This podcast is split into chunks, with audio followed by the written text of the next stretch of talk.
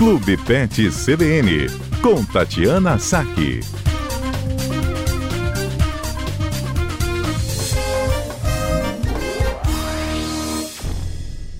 O tutor ele é fundamental né, na nossa relação com o pet. É, isso realmente já foi tema de muitas observações nossas nesse quadro.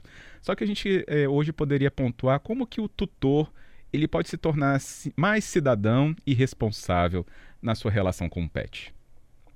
Então, Fábio, é, escolhi esse tema é, por alguns motivos, né? Primeiro, pela relevância dele, é, cada vez mais, assim, se fala sobre a posse responsável, né? Sobre uhum. ser um tutor responsável, é, que englobam alguns pontos básicos é, que a gente precisa oferecer para o animal quando a gente decide ter um animal, né? É, então, é a relevância e um outro, assim, um, também decidi um pouco por isso é, conforme, como a gente falou sobre a questão dos fogos e, do, e, do, e dos, dos, diversos problemas que a gente teve na, na final da, da Libertadores, é, de lá para cá houveram vários incidentes aqui no meu bairro de animais soltos na rua, Rottweiler, Pitbull, animais perdidos, é, animais é, querendo atacar outros animais, pessoas procurando pelos seus animais, sem animais sem identificação. Então, isso tudo, né, na verdade, está extremamente ligado aos, às questões de posse responsável. Né? Uhum. É, o animal, quem responde legalmente pelo animal é, é o tutor. Né? O animal ele não tem o discernimento para saber o que é certo e o que é errado. É, se ele vê um portão aberto, ele vai sair é, se ele está preso na corrente e não tem como se soltar, fica 24 horas preso na corrente, é, é uma questão que precisa ser resolvida. Então, assim, é, a gente tem que estimular o tutor a ser o mais responsável possível, né? E, e com isso ele também está sendo um, está tá exercendo a sua cidadania, né? E está e tá respeitando os outros como cidadãos. Uhum. Né? Um, vou exemplificar novamente é, com situações que acontecem aqui no bairro. É, esses dias, é, uma pessoa estava andando na rua e o, o, uma outra pessoa num carro parou e falou para ela: ah, é, você está andando aí na rua, toma, toma cuidado porque os meus pitbulls estão soltos e eu estou procurando por eles. Hum. Como então, assim, né? Exato. A pergunta que eu faria: como assim? Como assim?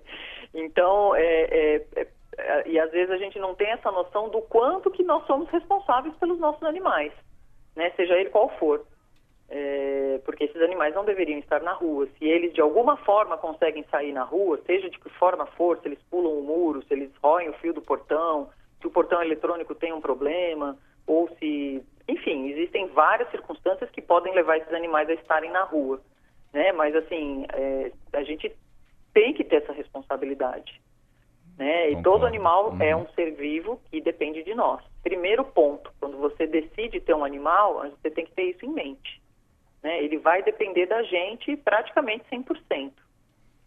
Ótimo, isso mesmo. Então, assim, antes Ainda mais você... o, só para pontuar, né, por exemplo, as aves, eu, eu, penso muito nas aves, né, confinadas em gaiolas, né, ou bem restritas, né? E ali passou, deixou sem água, né? Que eu penso muito nesses pontos. É, realmente é muito delicado isso, né? É muito delicado, porque às vezes um descuido seu, é, né, um, um, um, equívoco ou qualquer coisa, pode gerar um sofrimento para aquele animal. Deixar no carro fechado, é. Esquecer o animal no carro, Sim. enfim, existem uma série de, cir de circunstâncias aí que, que, que o animal está ali totalmente dependente da gente, então a gente tem que estar tá muito atento.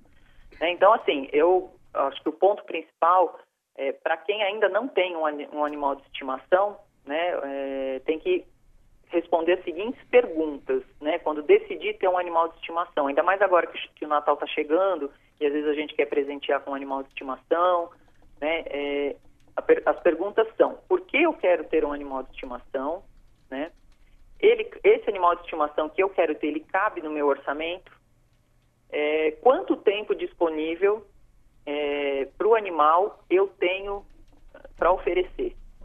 Ele vai ficar sozinho o dia todo, ele vai, ele vai conviver com crianças ou idosos. É, todos que, todos os, todas as pessoas que vivem na casa concordam em ter um animal de estimação.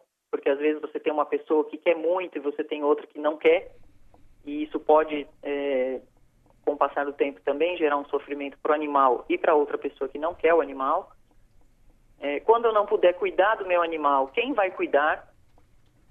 E eu estou disposto a respeitar todas as suas características, o seu tempo de vida e a sua velhice, né? Porque a gente esquece que o animal ele vai ter as suas necessidades e ele vai envelhecer. E quando ele envelhecer, aí sim ele vai precisar muito mais da gente. É, então, responder essas perguntas é importante para que não haja situações de frustração e de abandono. Uhum. Só momentos de alegria e de afeto. Esse é o principal ponto. E é o que marca a gente também. É o que marca. Ótimo. Qual outro ponto importante, Tati? Uh, o outro ponto, assim, que eu vejo muitas discussões, existem pessoas bem radicais e, e, e que geram, é, geram até conflitos, é a questão de adotar ou comprar um animal, né? Tem aquelas pessoas que são totalmente contra você comprar um animal, você dar dinheiro em troca de um animal e acha que só a adoção é, é viável, seria só a só adoção que seria o correto, né? Lógico que adotar é um ato de amor assim muito grande, né? Se, se for possível, se você tiver essa possibilidade de adotar um animal, um animal que está em abrigo, eles vão ser eternamente gratos, eles vão dar carinho e amor incondicionais. Esses animais que estão em condições delicadas geralmente são os animais mais agradecidos, né? E todos ficam felizes. Mas às vezes pode ser que a sua realidade não não comporte um animal, por exemplo, um vira-lata de 15 quilos, que a média de um animal de rua, né, um vira-lata, vai ser ali 12, 15 quilos. Às vezes você precisa de um animal pequeno. Eu quero, ah, eu só posso ter um cachorrinho de pequeno porte, de 2 ou 3 quilos. E aí eu vou escolher uma raça X, né? Um Yorkshire, um Maltese, é, enfim, tem um Pinscher, né? Tem, tem, tem diversas raças aí que, que poderiam atender esse critério. Ou eu quero um cão de guarda, eu quero um grão de, de grande porte para guardar o meu quintal, eu moro numa área perigosa e preciso realmente de um cão de guarda. Então existem é, é, várias realidades, né? Uhum. É, então, assim, da mesma forma que adotar é um ato de amor, comprar também tem que ser um ato de amor. E o importante é a gente saber a procedência do animal. Né? Porque é. às vezes você vê o animal na vitrine da loja, ele está ali bonitinho, com lacinho, todo cheirosinho, mas você não sabe aonde esse animal foi criado, em que condições esse animal foi criado. E aí você dá a chancela para os maus criadores, aquelas pessoas que não se preocupam com o bem-estar, com a legalidade do negócio, é, que não se preocupam com o bem-estar e a qualidade de vida dos, dos, dos, animais que estão procriando, das fêmeas e dos machos. Vira e mexe, a gente vê uma notícia na mídia, né, de, um, de animais vivendo em condições terríveis, unicamente para se reproduzir. Uhum. Então, isso também é uma responsabilidade nossa quando a gente decide comprar um animal. Né? É, é se perguntar de onde esse animal vem. Eu acho que é muito importante essa, essa questão. É, muitas vezes essas questões não chegam assim, né? É, tão claras e é por isso que esse comentário é muito importante mesmo. Bem, Tati, é... e para a gente concluir aqui, tem um ponto que foi até lembrado pela a Roberta aqui, sobre as fezes, né? Dejetos. É, ela fala sobre o, o bairro, né? Ela citou um aqui da Grande Vitória, é, não preciso nem falar sobre ele, acho que muita gente vai entender, mas justamente onde tem muitos conjuntos de prédios que as pessoas vão passear com o cachorrinho na rua, tem que recolher e levar a sacolinha junto, né? É. Então, tem, tem, tem, tem várias questões, essa é uma delas, né? O acesso à rua é, e os dejetos que a gente eventualmente deixa na rua, né? Que pode ser realmente um problema seríssimo. É, às vezes o animalzinho vive lá num, num apartamento bonitinho, mas todo dia ele sai para passear e faz o cocôzinho dele na rua e lá o cocôzinho fica, né? Ninguém recolhe, como se aquilo não fosse responsabilidade é, de ninguém. É, um ponto muito importante de posse responsável é com relação ao acesso à rua, que é exatamente essa questão, né, que aconteceu aqui no, no bairro, né, desses animais soltos, Sim. E mais também desses animais que andam com monitora, que andam monitorados, que andam junto do, de um tutor, de um responsável, mas que faz as suas necessidades na rua e as necessidades ali ficam, né? Então, a gente tem que recolher e dar o destino. Também já vi inúmeras pessoas que pegam o cocô do cachorro, colocam na sacolinha e deixam a sacolinha no chão. É isso. Mas assim, várias e várias vezes. Então, qual é o sentido disso, né? Você está colocando só mais plástico no ambiente, é, e afinal de contas, se é para recolher, colocar o cocô na sacolinha e deixar o cocô no chão, né, na, naquele local, deixa o cocô no chão, porque pelo menos o cocô ele vai ele vai se dissolver ali, ele vai ele vai se decompor e vai e vai voltar para a natureza de novo, diferente da sacolinha plástica. Né? Então a gente tem que ter essa responsabilidade. Isso aí. Muito bom. Tati, obrigado, viu, por nos abrir o olho para muitas questões aqui, às vezes podem passar batidas e outras reafirmadas como essa responsabilidade.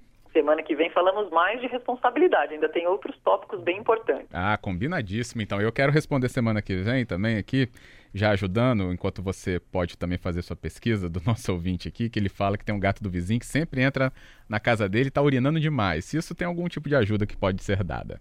É, exatamente. é, é até interessante os, os ouvintes relatarem, né, questões que eles passam é, com relação a isso, né, de animais, assim, de, de falta de responsabilidade dos tutores, ou até é, situações que eles acham interessante relatar é, de coisas que são feitas corretamente, né? Porque a gente muitas vezes a gente fica focando no que está errado, mas tem muita gente que faz a coisa da maneira correta. Ótimo, então combinado. Obrigado, Tati. Obrigada, até a próxima quarta. Até a próxima.